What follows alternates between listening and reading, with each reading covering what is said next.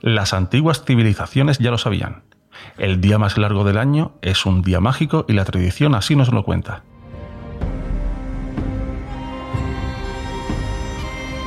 El fuego, símbolo de la purificación y de la fortaleza para el dios Sol, es un símbolo importante en este día. Diferentes rituales en diferentes culturas para un mismo propósito.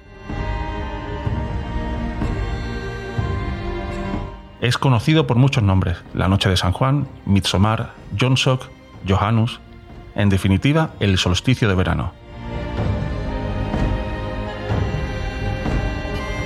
Bienvenidos a Cereales, tu podcast de entretenimiento presentado por Ale Sánchez y Ale Guerrero.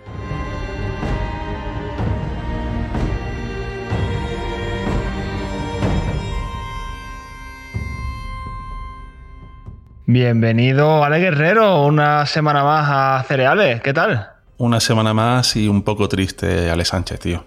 Ya, ya. Es el fin de temporada. Es el final de la temporada, pero bueno, a ver. Ha sido una temporada súper buena. Mm, hemos hecho cosas muy guays y este final de temporada va a ser especialmente guay. Sí, a mí es que esta temática, ya hemos escuchado la entradilla del programa, es que este, esta temática mística, así, esto va a ser un buen programa para finalizar eh, la temporada. Sí, pero es que además que el que se quede escuchando hasta el final, pero final, final, final, final de todo el programa, va a tener una sorpresa. Mm, para mí también, ¿no? Porque no sé de qué estás hablando, Ale Sánchez. Efectivamente, para ti también, así que tendrás que escuchártelo hasta, hasta el final. Nunca hago eso, pero bueno, venga, lo haré. Bueno, entonces, ¿qué, qué, qué, qué me has traído hoy? Vamos a empezar ya a entrar en materia, ¿no? Sí, mira, eh, nosotros vamos a hablar como hemos escuchado ya antes, vamos a hablar del solsticio de verano. Pero para hablar del solsticio de verano, primero tenemos que comprender eh, algunos conceptos previos. Bien. Para empezar, la Tierra se sabe que tiene una inclinación de su eje central de 23,4 grados. Esta inclinación... Exactamente. Exactamente 23,4. Ahora, esta inclinación hace que ciertas regiones del planeta se alcanzado por más o por menos eh, luz durante el año. Bien, en junio, y debido a esta inclinación y a la órbita de la Tierra alrededor del Sol, nos encontramos con el día más corto del año en el hemisferio norte y todo lo contrario en el hemisferio sur. Ahora vamos a remontarnos unos 7.000 años en el tiempo. Dios. 7.000, ¿eh? No 8.000 ni 6.999, 7.000. Vale. En esta época, eh, los seres humanos que tenían como guía las estrellas en la noche y el sol durante el día, se dieron cuenta de que los días se hacían más cortos, o lo que seguramente pensarán ellos, que el sol perdía fuerza. Entonces estas personas tenían que hacer algo para dar fuerza al sol para que no perdiera su fuerza al completo y los dejaran en la más absoluta oscuridad y sin cosechas para comer.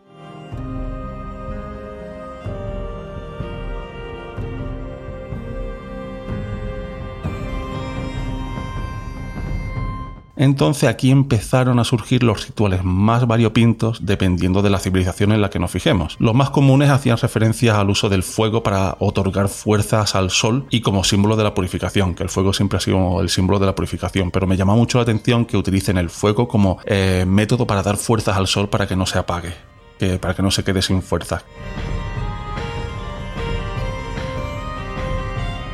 Las noches duraban muy poco, los días duraban mucho, a medida que iba pasando el año era todo lo contrario. Entonces eh, decidieron en los días con más fuerzas del sol, pues darles más fuerzas para que durara todo el año. Por ejemplo, los antiguos egipcios construyeron grandes pirámides de forma que el sol visto desde la Esfinge, se situase exactamente entre dos de las pirámides en el solsticio de verano, cada uno con, sus movidas. La cultura inca celebraba este día como una ceremonia llamada Inti Raimi, que incluía ofrendas de comida, sacrificios de animales y, como no, los incas, sacrificios de personas. Por supuesto, nunca decepcionan, ¿eh? Por supuesto, no, no decepcionan, no. Recientemente se ha sabido que en algunas ciudades de la cultura maya construían por Guatemala han descubierto edificios que estaban diseñados de modo que se alineaban con el sol durante los solsticios. Los antiguos griegos eh, también se dieron cuenta de esto e incluso pensaban que el solsticio de verano era como la puerta del, del, hombre y el de invierno, el de los dioses, la puerta de los dioses. Y dices tú, va, esa gente son los hippies de la, de la antigua, de las antiguas civilizaciones. Así es, así es. Así es. Ahora, el más famoso, que es el monumento de Stonehenge en el Reino Unido, ha sido asociado con los solsticios de verano e invierno durante más de 5.000 años, y los vikingos celebraban y siguen celebrando en Suecia el Midsommar, que se trata de una celebración por la fertilidad con varios rituales asociados a la naturaleza.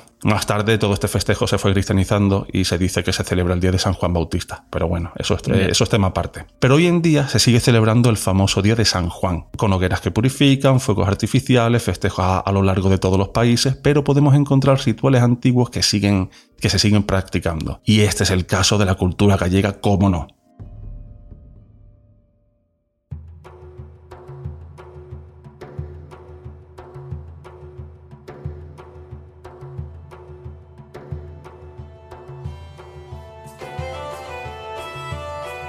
Y es que esta cultura, eh, que es derivada de la cultura celta, sigue practicando muchos rituales y uno de ellos tiene que ver con el solsticio de verano. En Galicia, para purificar las energías de cada persona, realizan una poción mágica al más puro estilo druida, solo que en este caso no se ingiere, sirve para realizar un lavado corporal. Este líquido tiene como base el agua y como ingredientes lleva las siete hierbas de San Juan.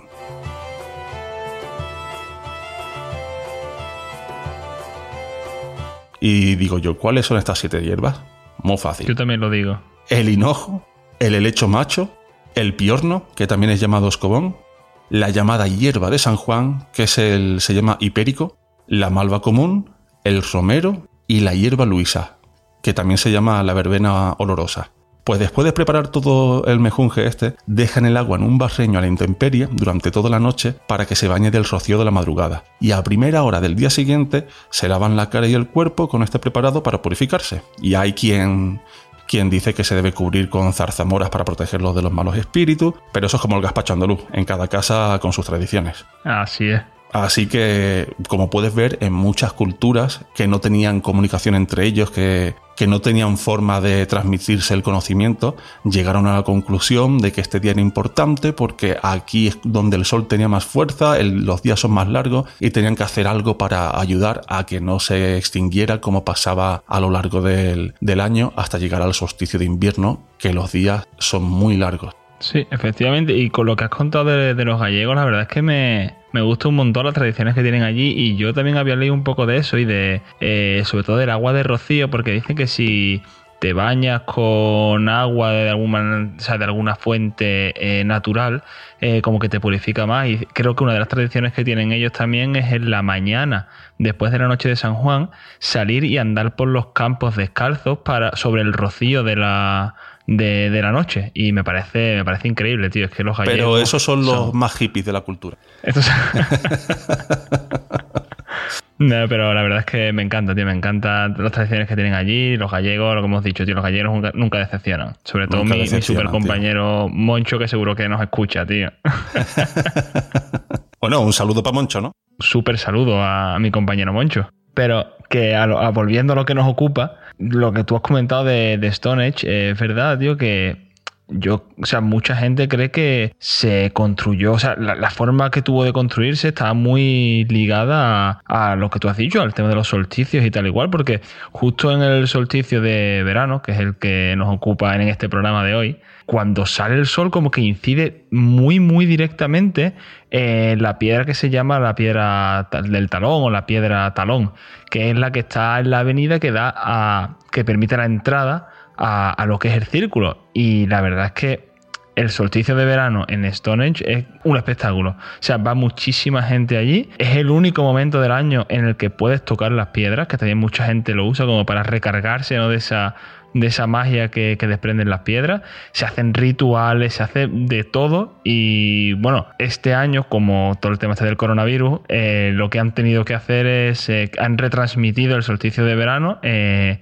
desde Stone pero en directo y sin gente. Pero bueno, algo es algo. Pero bueno, yo no te voy a hablar de Stone yo te voy a hablar de otra celebración también del solsticio de verano. No me voy a mover muy lejos de allí y lo que yo te voy a contar es la historia de Lita.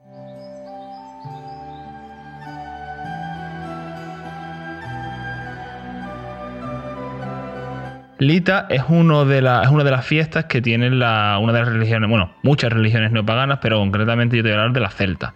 ¿vale? Los celtas tienen muchos ritos, muchas tradiciones y muchísima cultura mágica. Y ellos, al igual que otras muchas religiones paganas, tienen lo que llaman una rueda del año y se definen unas fiestas estacionales, ¿no? coincidiendo con, con puntos importantes, o también se le llaman sabbats. Y básicamente suelen coincidir con eventos, con los eventos solares del año, los solsticios y los equinoccios, y puntos medios entre ellos. Entonces, pues tenemos la fiesta de, de Yule, que es el solsticio de invierno, se celebra en diciembre. Después está Imbolc, que es los primeros indicios de la primavera sobre febrero. Después está Ostara, que sería el equinoccio de primavera.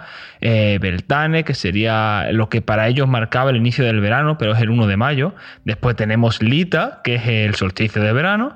Después está Lugnasad, eh, que marcaría como el inicio de la temporada de recolección sobre el 1 de agosto, Mabon, que es el equinoccio de otoño, y Samhain, que sería el final de la temporada de recolección, que sería como nuestro Halloween. Pero de todas estas fiestas, de todos estos sábados, nosotros nos vamos a centrar en Lita, en el solsticio de verano.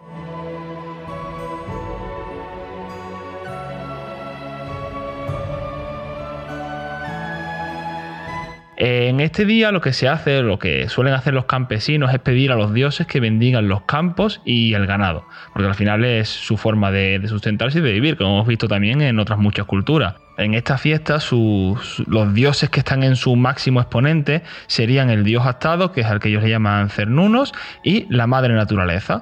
Eh, la madre naturaleza estaría como embarazada esperando para dar a luz en, invierno. Entonces se representaría la diosa por la tierra eh, pues su matriz sería como el suelo fértil donde se van a plantar las semillas que van a crecer y el dios astado, Cernunos, sería el que representaría la sexualidad masculina y la semilla que se planta.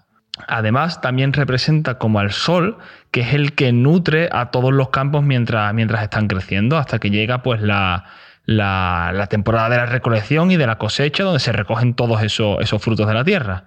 Entonces, durante esta fiesta se pueden adorar cualquier deidad del sol, de la cosecha, de animales o, de la fertilidad. Y debido también a que los celtas eh, antiguamente en sus inicios no tenían un, calendario exacto, ellos lo que hacían era estimarlo un poco los sábados cuando ocurrirían ese año y en esos días pues lo celebraban.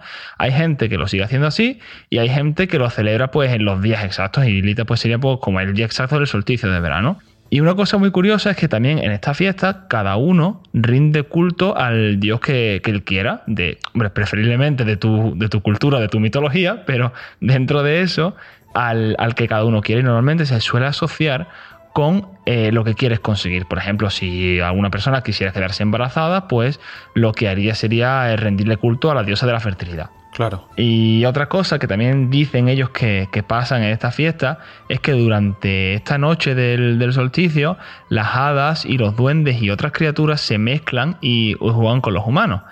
Pero también que los espíritus oscuros y malignos salen eh, durante esta noche y de nuevo se mezclan con los humanos. Por eso, por lo que tú has dicho, eh, se encienden hogueras que purifican y que ahuyentan a los malos espíritus, pero también se les pueden dejar ofrendas a, los, a las hadas, a los duendes y esta, esta serie de criaturas que no son eh, malignas para pues, también rendirles tu homenaje, culto y bueno, dejarles unas magdalenitas a los duendes en tu jardín pues nunca está de más. Nunca está de más, mira Papá Noel, yo le pongo magdalenitas para que no se enfade. Efectivamente. Y la verdad es que justamente lo que tú has dicho, tío, me parece súper curioso el cómo muchas culturas han llegado a una conclusión más o menos similar o han asociado fenómenos similares a, cosas naturales, ¿no? Lo que tú has dicho, de eh, muchas han llegado a la conclusión de que el fuego es purificador, eh, muchas han llegado a eso de encender hogueras para darle potencia, para darle más fuerza al sol y, hacer que se fortalezca, porque es, muy importante, o sea, súper, yo creo que es clave en, eh, en la historia de los rituales y estas cosas, el hecho de que los días a partir del solsticio de verano son cada vez más cortos y la noche como que va ganando cada vez más fuerza y la oscuridad va ganando más, más peso a partir de este momento hasta que se llega al solsticio de invierno. Entonces yo creo que sin duda eso es algo que tiene que haber influido sí o sí a, las religiones, a las personas y a las culturas. Claro, de hecho se sabe que existen muchos dioses que están basados en, el culto al sol. Y directamente, o sea, ya no, es que haya hipótesis, es que por ejemplo en la cultura egipcia eh, hay un dios sol Está.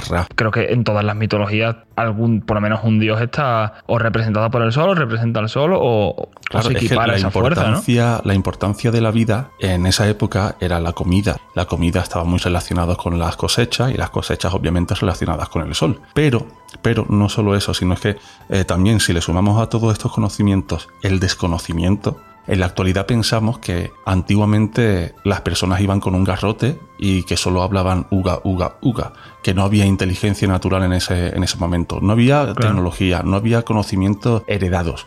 Vale, los, los conocimientos heredados eran muy pobres, vale no como ahora que tenemos eh, cada vez más, más herencia eh, técnica, más herencia eh, cultural y, podemos crear mm, cosas, avances tecnológicos a raíz de eso, pero antiguamente no es que fueran tontos, no es que fueran incultos, había mucha cultura, solo que la desconocemos, igual que en el, episodio anterior, el los Hopard, que mucha gente pensaba que eso era algo extraño que encontraban un hallazgo y eso era extraño porque era muy avanzado tecnológicamente para aquella época. No lo era. No lo era, solo que tú desconoces que eso estaba. Entonces, teniendo, eh, teniendo este razonamiento, esta manera de pensar, podemos llegar a comprender que en la antigüedad también había métodos y técnicas para el estudio del cielo, para comprender la, las culturas sin que haya venido un extraterrestre a contárnoslo. Se sabe que los mayas utilizaban piscinas poco profundas para ver reflejadas las estrellas por la noche y así estudiar el cielo. Efectivamente. Vamos, o sea, quiero decir, mm, es que no hay más que ver, ¿no? Aquí mismo en España tenemos una, una cantidad de muestras de avance para la poca tecnología que había, que es increíble. O sea, los acueductos, ¿no? Ahora, bueno, ahora lo ves y dices, bueno, pues ya está, pues un acueducto, pero es que mm, no es trivial, ¿no? Hacer un acueducto desde lo alto de una montaña y calcular la, diferencia de altura para que no te quedes corto, para que siempre haya una pendiente hacia abajo. O sea, hacer ese tipo de cosas sin los avances que tenemos ahora mismo, o sea, no es que sea admirable, es que yo creo que es mucho más difícil aún, ¿no? Entonces, como pensar que justo lo que tú has dicho, que antes eran tontos o que no eran tan inteligentes como somos ahora, yo creo que es el más grave error que se puede cometer, vamos. Ya, y, es que esta, esta, esa manera de pensar es el inicio de muchas leyendas de eh, la ufología de los extraterrestres, de mm, nos han enseñado eh, tecnologías muy avanzadas para... No, no, no, no, que el ser humano no es tonto, que el ser humano hace cosas asombrosas, ya sea en la antigüedad, ya sea ahora. Efectivamente, y si no, míranos a nosotros, ¿no? Con el pedazo de podcast que estamos haciendo. Y si no, míranos a nosotros. Pero sigo estando yo con la penita en el cuerpo, tío, porque ya se está acabando el programa y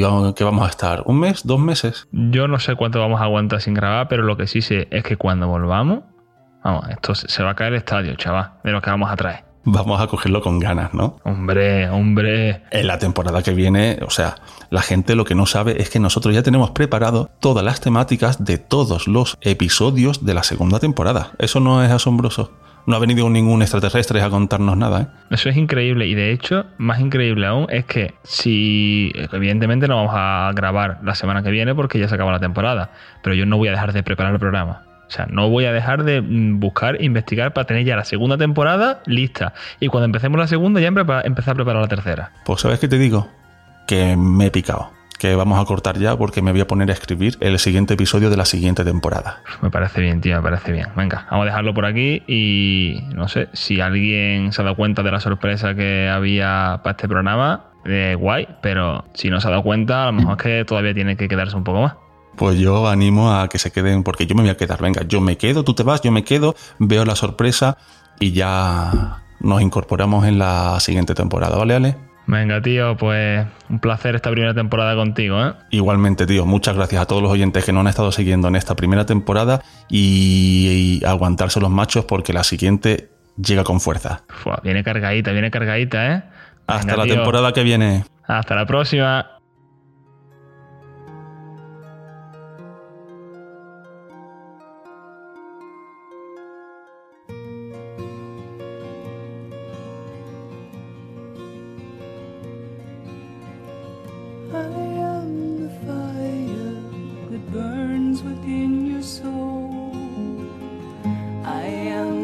El sol está en lo alto, descargando su brillo sobre tierra y mar, haciendo que todo crezca y florezca. Fuerte y poderoso sol, te honramos en este día y agradecemos tus regalos. Eres la luz sobre los campos Eres el calor que templa la tierra, la esperanza que brota eterna, el que trae la vida. Te damos la bienvenida y te honramos en este día celebrando tu luz, ya que empezamos, una vez más, nuestro camino a la oscuridad.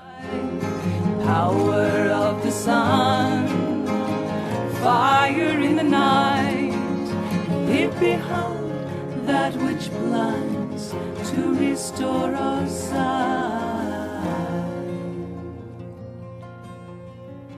I am the fire that clears away the old. I am the holy light that guides you to your soul. I am the flame of love for which you yearn. I am the sun that will always return.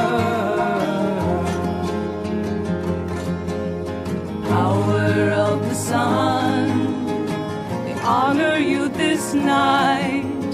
Leap across the fire, keep our spirits bright. Power of the sun, fire in the night. Leave behind that which blinds to restore our sight.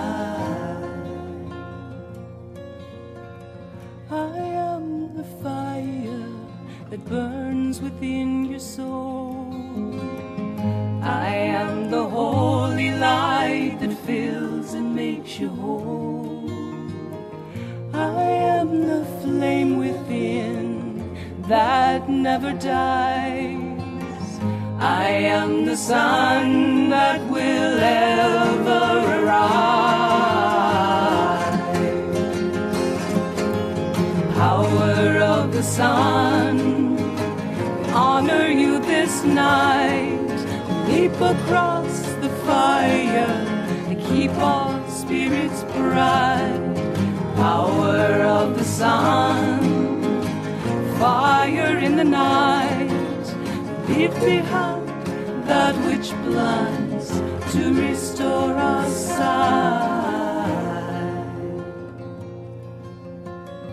I am the fire that clears away the old.